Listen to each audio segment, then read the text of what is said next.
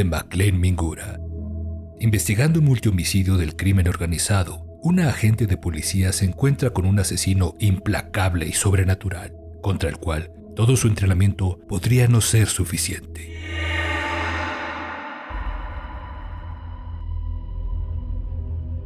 Aquella escena habría estrujado el estómago de un sopilote.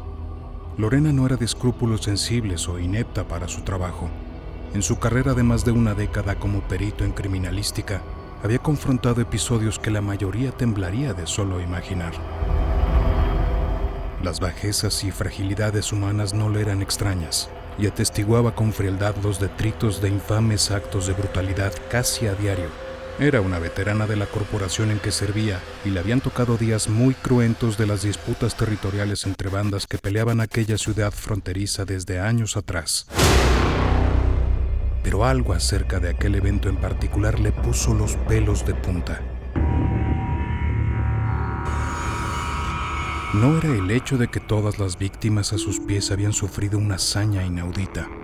Las ancianas y los niños habían sido masacrados sin distinción alguna de los corpulentos hombres bestia que yacían en charcos de sangre al lado de sus fusiles. Lorena había visto eso antes. Lo que la inquietaba era algo más, que no podía por el momento discernir. La carnicería escurría hasta la calle desde una antigua puerta de madera abierta de par en par secundada por una cortina de cuentas de plástico color morado, la mitad de las cuales rodaban por el piso en charcos de sangre que se secaba bajo el sol de mediodía. Los adobes de la vieja estructura se mostraban impúdicos en parches desnudados por el tiempo y el vandalismo. En ellos había agujeros de bala que podían tener más de un siglo, con toda naturalidad. Otros, sin duda, serían neonatos. Desde la sombra al interior del local brotaban voces, unas naturales y otras filtradas suciamente a través de aparatos de radio junto con los resplandores plateados de cámaras fotográficas. Lorena observó los signos rotulados en la fachada y en la única ventana que daba al exterior, que describían un lugar de esoterismo popular, de aquellos que son ubicuos allá donde la gente ha perdido la esperanza y la fe en un poder mayor. Brujería al mejor postor dijo para sí misma. La repisa al interior de la ventana era ocupada por animales disecados, veladoras adornadas por santos apócrifos, un verdadero atlas de imágenes religiosas de todo el mundo y algunas baratijas chinas. La leyenda guía espiritual se hallaba escrita en pintura dorada sobre el vidrio polvoriento. Las observaciones de Lorena fueron interrumpidas por una mano huesuda que se posó en su hombro y la voz tartajosa de Gutiérrez, un viejo compañero que ella no atinaba a odiar a pesar del desprecio que sentía por su vulgaridad, su halitosis y su legendaria corrupción, le informó que la esperaban en el interior. Lorena parpadeó para aclimatar sus ojos al cambio de iluminación. Se encontraban en una especie de sala de espera que contenía sillones viejos recargados contra las paredes, una mesita con revistas inconexas entre sí y un antiguo televisor de mueble al extremo sobre el cual se hallaba un joyero giratorio de alambre del cual colgaban amuletos de resina y anillos de plástico. Uno de los sillones escurría sangre que goteaba perezosamente sobre la alfombra sucia. Gutiérrez entró poco después y caminó donde se hallaba ella, sin decirle nada. Desde la habitación contigua, que servía por el momento como oficina temporal durante el proceso de recolección de evidencias, salió el agente Vargas quien sin mirarlos ni dejar de hablar en su teléfono con voz apenas audible, les extendió una mano color café con el fax a un tibio de un expediente policiaco. El rostro adiposo y moreno en el expediente era el de una mujer de unos 60 años de obvios rasgos caribeños, de largo cabello cenizo y rizado. La fotografía revelaba a una mujer de carácter duro que había tenido un largo historial antes de encontrarse con su aniquilación en esas habitaciones opresivas. Gutiérrez abrió sus ojos saltones más de lo que era común. Tragó saliva pesadamente y se apresuró, intentando no llamar la atención en salir a la calle detrás de Vargas.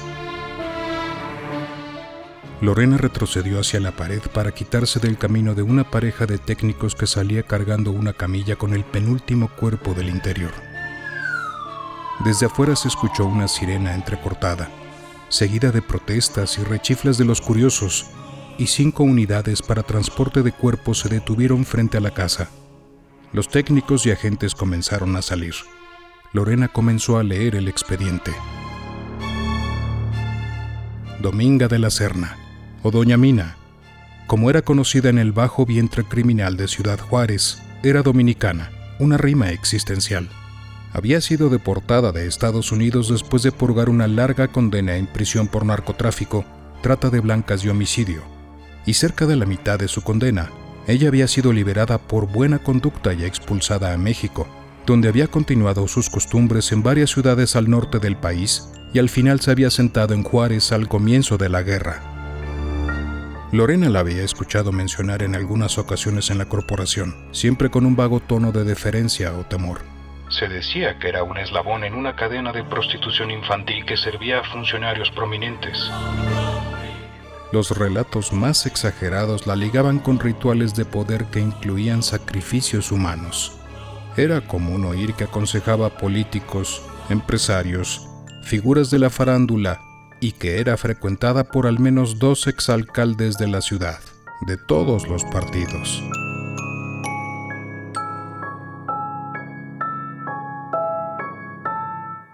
También se contaba, en un tono más conciliador, que tenía un lugar en su negro corazón para los más desposeídos y que recogía a niños de la calle. Nunca se profundizaba en los relatos sobre el destino de aquellos niños recogidos.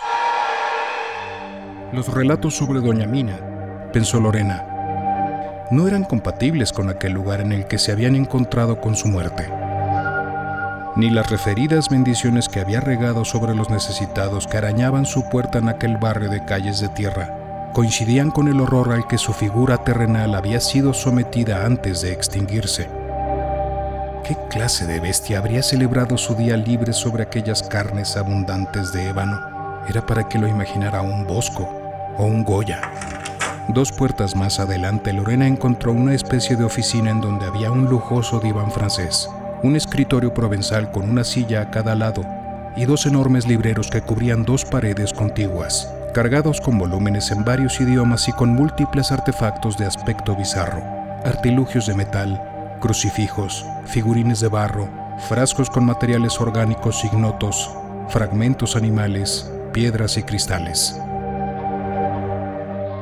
El aroma especia se hacía más prominente en este recinto sin poder enmascarar la peste a sangre y excremento que emanaba de la habitación siguiente, la última del conjunto.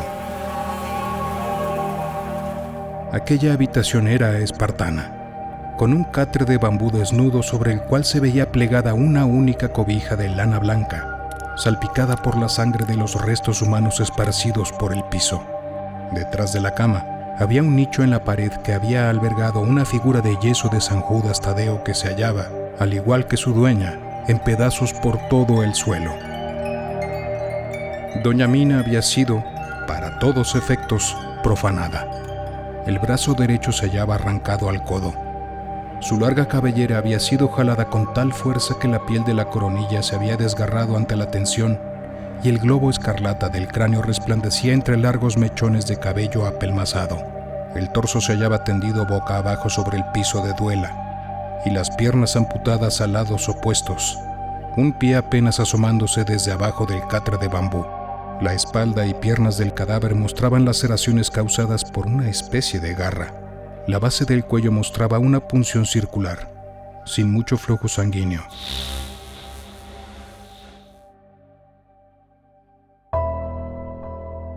Un técnico tomaba notas, con gotas de sudor frío cayendo sobre su libreta.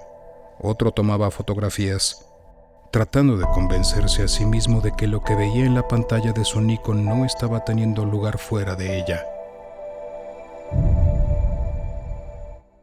Lorena esperó a que terminaran.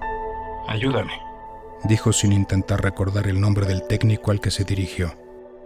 Se puso en cuclillas junto al cadáver y lo tomó del hombro, indicando con un gesto que lo iba a poner de boca arriba. El técnico soltó su libreta y se acomodó en el lado opuesto del cuerpo, frente a Lorena. Ella jaló, él empujó, y el bulto dejó escapar sonidos húmedos y siseos gaseosos. Los pechos líquidos de la vieja se derramaron sobre el cadáver a cada lado, hasta extenderse varios centímetros sobre el suelo. Los negros y descomunales pezones semejaban una boca convulsa en un grito mudo que nadie jamás desearía escuchar. La mandíbula estaba dislocada del lado derecho y su mejilla abundante mostraba una punción similar a las de su nuca, pero hecha desde el interior de la boca hacia afuera. No parecía que fueran heridas de bala más extrañamente aún, a primera vista la lengua de la mujer parecía haber sido extirpada, al igual que sus ojos. Lorena debió acercarse mucho al cuerpo y ayudarse de una linterna de mano para darse cuenta de que tanto los ojos como la lengua de la mujer habían sido carbonizados y no extirpados. Se hallaban en sus oquedades naturales, únicamente ennegrecidos y reducidos de tal forma que eran casi invisibles. No había impactos en las paredes, como los había en las demás habitaciones y en la fachada de la casa. Doña Mina comenzaba a mostrar rigidez y los demás cuerpos aún estaban tibios. Lorena pausó su análisis un momento para considerar causas posibles, cuando de nuevo sintió la mano huesuda de Gutiérrez en su hombro. Su cara estaba pálida y fumaba a grandes bocanadas, ignorando el protocolo.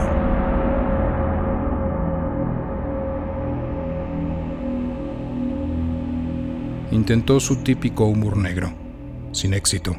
Habrá que recogerla con un trapeador, dijo. Lorena lo miró sin reacción.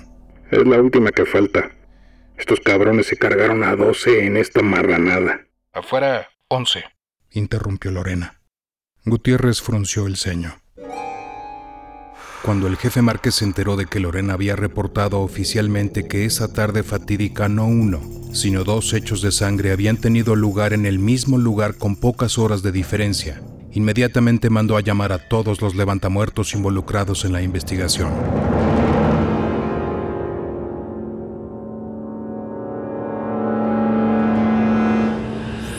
A la reunión asistieron todos, menos Vargas, quien había sido el primero en llegar a la escena la tarde del crimen y el primero en desaparecer de ella.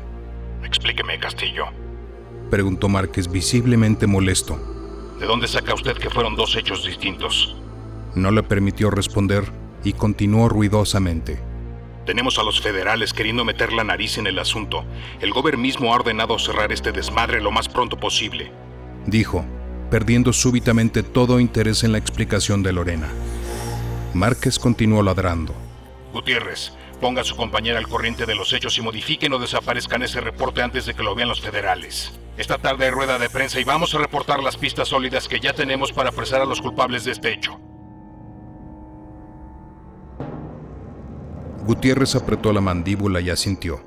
Márquez ya estaba al teléfono de nuevo cuando les hizo una señal con la mano para que se fueran. ¿Dónde está Vargas? preguntó Lorena cuando llegaron al pasillo. No lo veo desde ese día. Firmó sus oficios y se largó antes de que saliéramos. Respondió Gutiérrez secamente. ¿Qué te dijo cuando lo seguiste? Presionó ella. ¿Cuando lo seguía a dónde? Evadió Gutiérrez. Lorena exhaló exasperada. De nuevo estaba fuera de la jugada y no iba a sacarle nada a Gutiérrez. ¿Presentó su reporte? Dijo finalmente. ¿Cómo voy a saber? cortó Gutiérrez, alejándose de ella hacia el elevador con su móvil en la mano.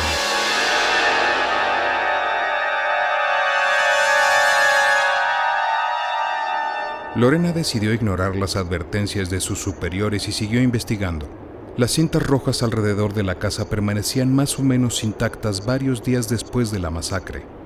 La calle estaba desierta por varias cuadras a la redonda, no había ni siquiera los perros o gatos callejeros que abundan en estas colonias, chillando entre la basura, abandonados a su suerte.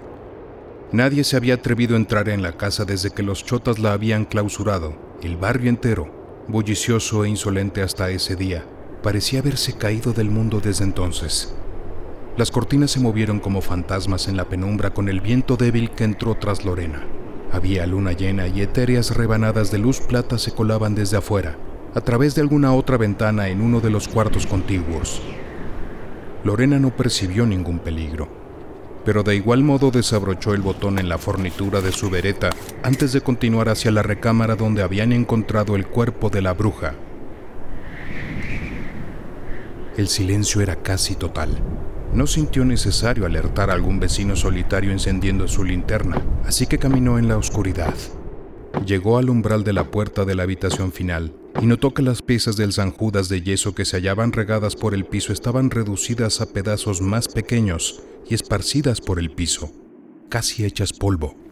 Creyó escuchar un leve roce sobre la alfombra a sus espaldas, pero un golpe seco en el cráneo la sumió en la oscuridad antes de que pudiera darse vuelta. Despertó con una resaca terrible. Detrás de las punzadas en sus sienes oía una voz lejana, reverberando en la negrura,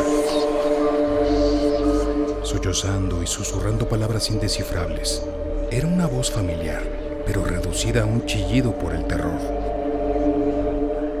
Filtrada a través del mareo que Lorena sufría debido al golpe que la había dejado inconsciente. Cuando pudo abrir los ojos distinguió con dificultad la figura del agente Vargas, a quien nadie había visto desde el día de la matanza y cuyo reporte ella había intentado conseguir para convencerse de que no estaba fallando en su análisis. Vargas se veía desaliñado, con barba de días, el cabello hecho un naufragio y apestaba a caballo de carreras. No sabía, lo juro, no sabía, balbuceó Vargas. ¿Qué era yo antes de atacarme, hijo de la chingada? Lorena intentó sonar amenazante. No sabía qué cosa era. Me lo llevé. Todo mundo se lleva algo siempre, ¿no? Dijo Vargas, intentando conjurar algo de simpatía. ¿Qué cosa? preguntó Lorena.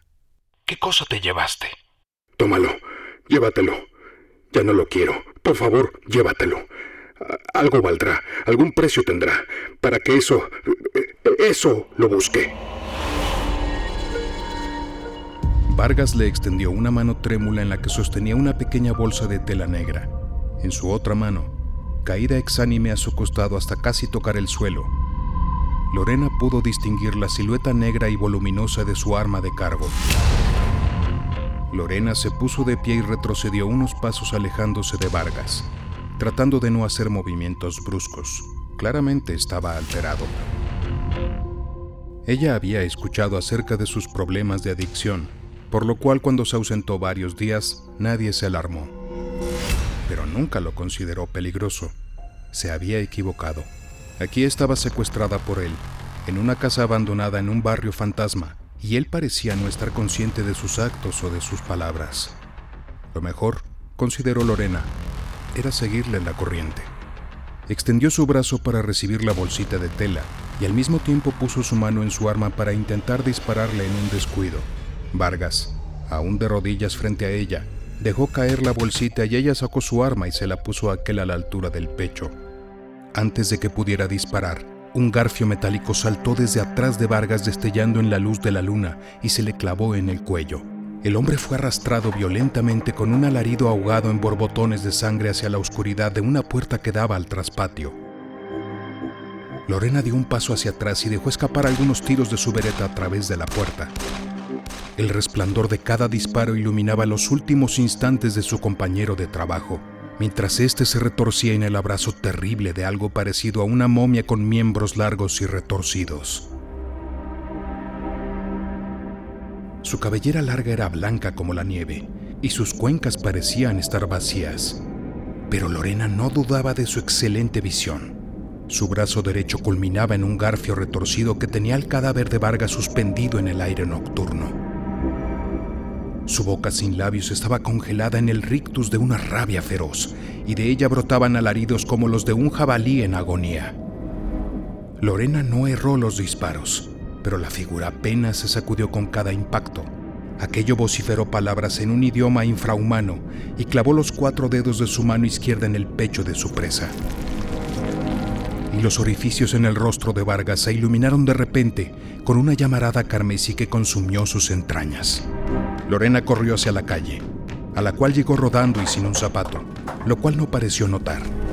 Corrió varias cuadras por la tierra irregular, sin sentir los pinchazos del vidrio roto y los guijarros que pisó en su huida.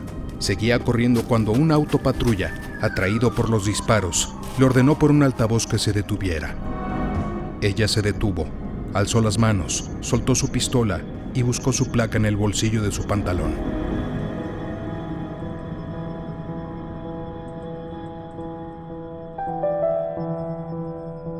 Minutos después estaba en el asiento trasero del auto patrulla, viajando en dirección a la central y examinaba cuidadosamente la pequeña bolsa de tela negra que Vargas le había dado. La tela negra estaba manchada en partes por un polvo blanco que parecía ser yeso. San Judas, pensó. Ella intentaba ordenar sus pensamientos en una visión razonable que explicara la muerte de Vargas, su presencia en la casa de la masacre y su huida loca después de los disparos. Más aún, intentaba explicarse a sí misma el objeto inverosímil que había encontrado dentro de la bolsa y decidir si lo reportaría o no. Se guardó la bolsita en el sostén, cerró los ojos para descansarlos y se quedó dormida.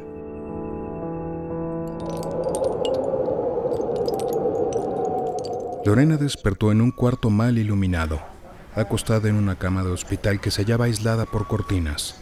De su brazo colgaba una hipodérmica conectada a una bolsa de líquido. Su ropa estaba intacta.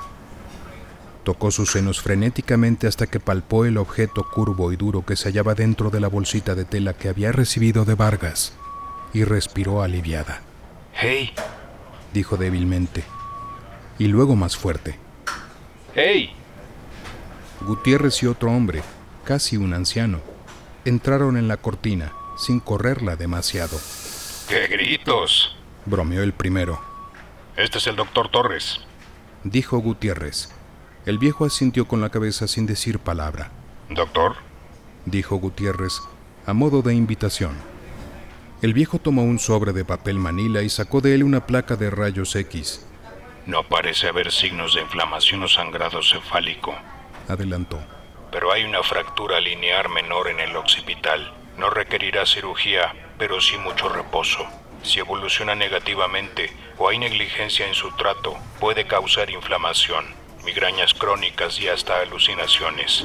Mi recomendación es que permanezca en reposo absoluto dos días y después solicite tiempo libre. Su tono era mecánico, casi artificial, como si estuviera recitando un guion de memoria. Gutiérrez le agradeció su atención y prácticamente lo echó fuera de la cortina con un empujón. Gracias, doctor, le dijo al salir. Se volvió a Lorena. Pues ya lo ves. Reposo, alucinaciones. ¡Qué caray! Dijo riendo. Tienes mucha suerte. Sí. Balbució ella, dudosa. Bien. Dijo Gutiérrez. Me voy. Te visito mañana. ¿Necesitas algo? Un teléfono dijo ella. Diré el mío por ahí.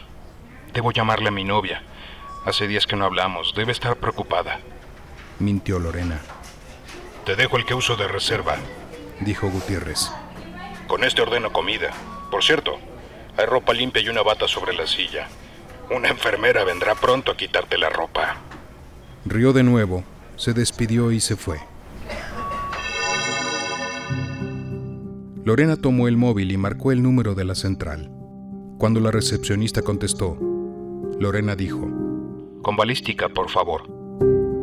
Un minuto después, alargado por una terrible canción en el tono de espera, una voz joven contestó, ¿Balística?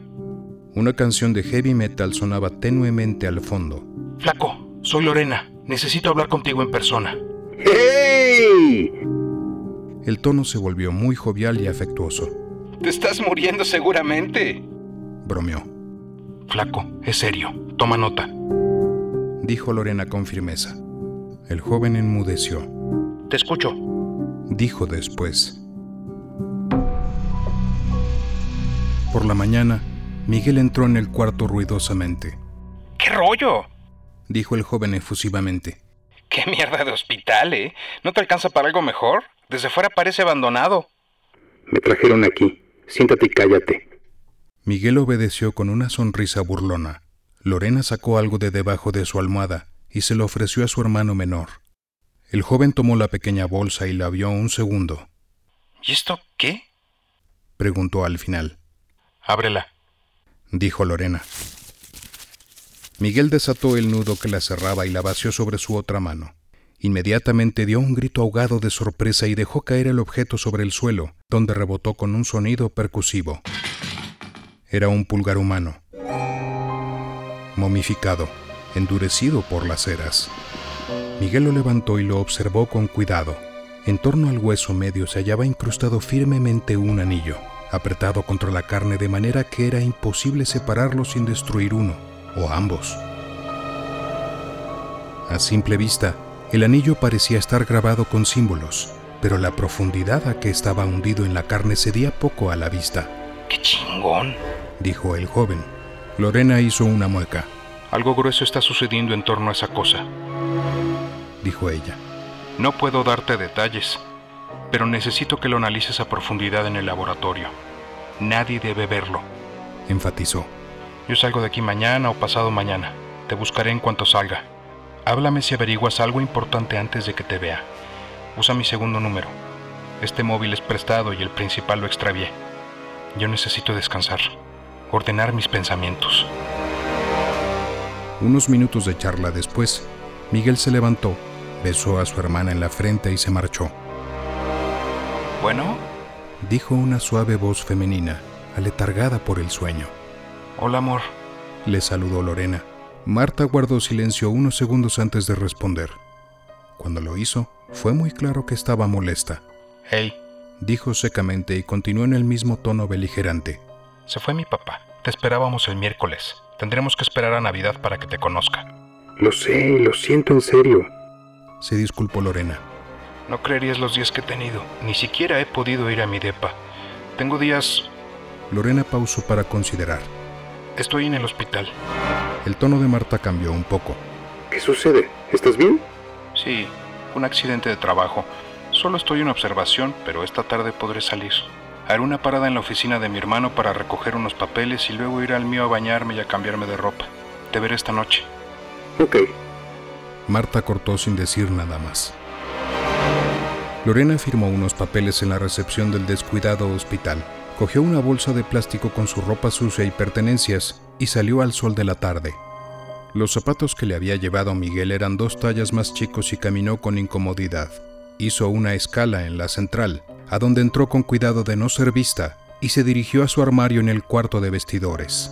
Sacó de él un maletín pequeño que contenía su segundo teléfono, un par de cargadores abastecidos para su arma y algunos artículos de cuidado personal. Fue cautelosa al laboratorio de balística donde trabajaba su hermano y encontró la puerta cerrada con llave y las luces apagadas.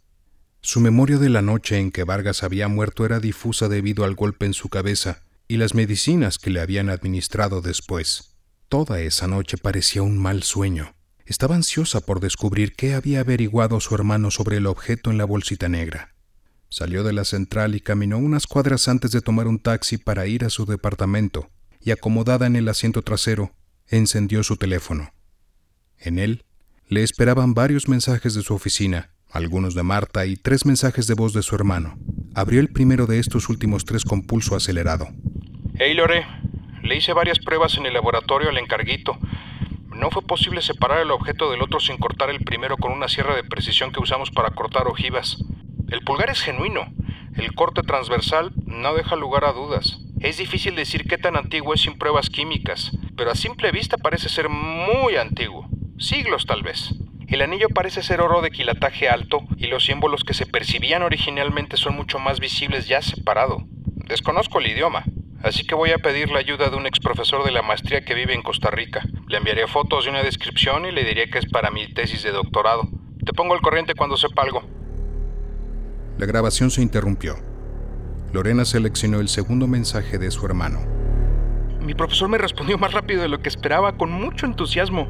Te adjunto su mensaje para que lo leas a detalle, pero la versión corta es que los símbolos del anillo aluden a una tradición tribal africana traída en el siglo XVIII a las Américas, que se diseminó por las islas del Caribe y el sur de Estados Unidos con el tráfico de esclavos africanos. Miguel sonaba algo exaltado, aunque trataba de controlarse.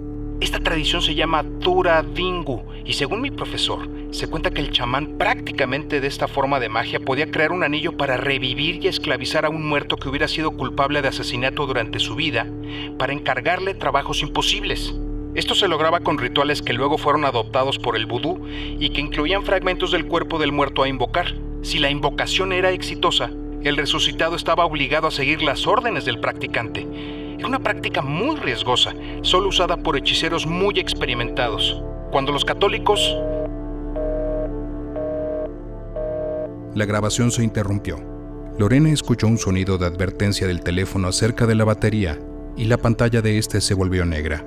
Un escalofrío le recorrió la espalda. No había alucinado la muerte de Vargas, ni los sucesos de aquella noche.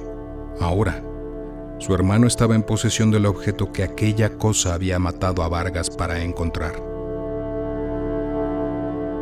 Fingiendo tranquilidad, ordenó al chofer que la llevara al departamento de su hermano. En el trayecto, con cuidado de no ser vista por el conductor, echó una mirada rápida al interior de su maletín. Su bereta y varios cargadores estaban dentro. Lorena subió las escaleras hacia el departamento de su hermano tres peldaños a la vez y llamó a la puerta con precaución. No hubo respuesta, así que giró la perilla y la puerta se abrió sin dificultad. La empujó hacia adentro y sintió un poco de alivio al ver que no había nada fuera de lo común. Pero Miguel no estaba por ningún lado. Lorena fue hacia el escritorio donde Miguel tenía su Macintosh y abrió uno de los cajones. Entre el desorden logró encontrar un cargador para su móvil y esperó a que encendiera de nuevo para escuchar el tercer mensaje de su hermano. Lore, no sé qué más decirte. Te envía tu email privado algunas otras cosas que me ha estado pasando mi profe para que continúes la investigación por tu cuenta. Muchas de ellas son más macabras de lo que me hace sentir cómodo. En cuanto al anillo, para serte sincero me da miedo tenerlo en mi poder.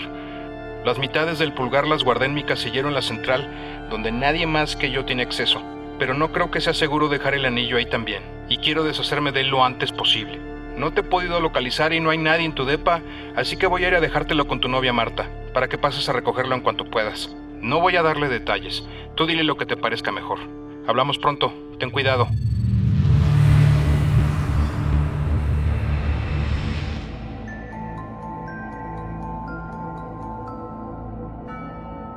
Lorena por poco se fue para atrás. Metió el teléfono en su maletín, salió del departamento sin detenerse a cerrar la puerta y bajó las escaleras hacia la calle más rápido de lo que había subido. Como lo habían acordado previamente, el auto de alquiler aún la esperaba. Lorena atravesó a zancadas el jardín del complejo departamental donde vivía su novia Marta, sin darse cuenta de que, unos metros atrás, entre las vallas de bugambilia, la sangre que se enfriaba hacía charcos lívidos dentro del cadáver retorcido de Miguel, atorado entre las espinosas varas, a donde lo había arrastrado una antigua garra de cuatro dedos. El pasillo entre departamentos se hallaba desierto. Lorena abrió su maletín, tomó el teléfono móvil y lo miró un instante. Temerosa, con la otra mano, extrajo su arma deslizó el seguro hacia adelante y jaló el martillo hacia atrás.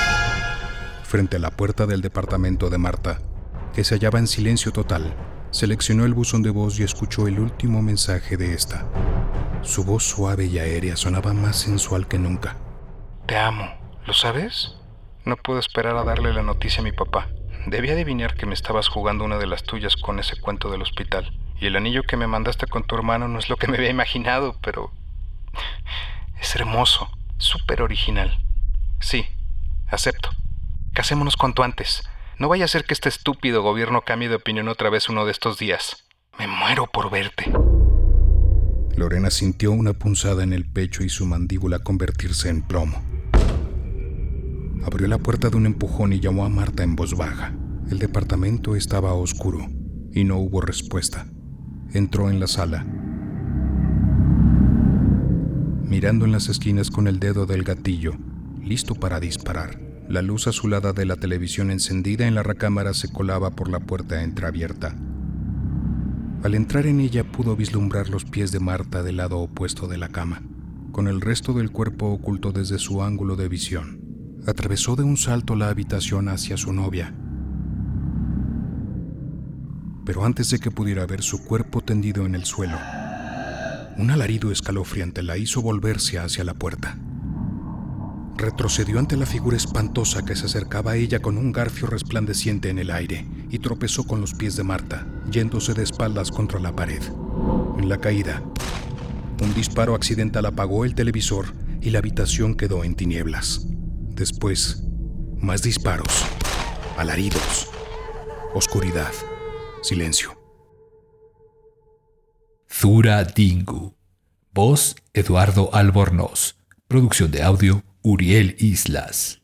Esta fue una producción de Audible y Máquina 501 para el mundo. De nada mundo.